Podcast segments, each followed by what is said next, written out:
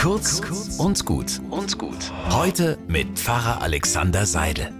Vorgestern habe ich versucht, ein Scheinwerferbirnchen an unserem Auto auszutauschen. Neue Birne gekauft und los geht's, hatte ich gedacht. Aber da ist im Motorraum alles so eng, da bräuchte ich Finger, dünn wie beim Kleinkind und lang wie beim Pianospieler. Nach einer Stunde Fummelei habe ich entnervt aufgegeben. Warum konstruieren die Techniker das so? Die wissen doch, dass da mal ein Birnchen kaputt geht und man da dann hinlangen muss.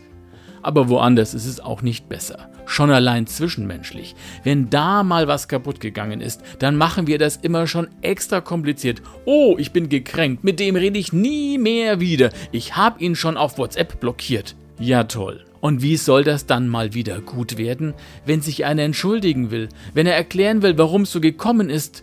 In null nichts hockt die gekränkte Prinzessin in der hintersten Schmollecke.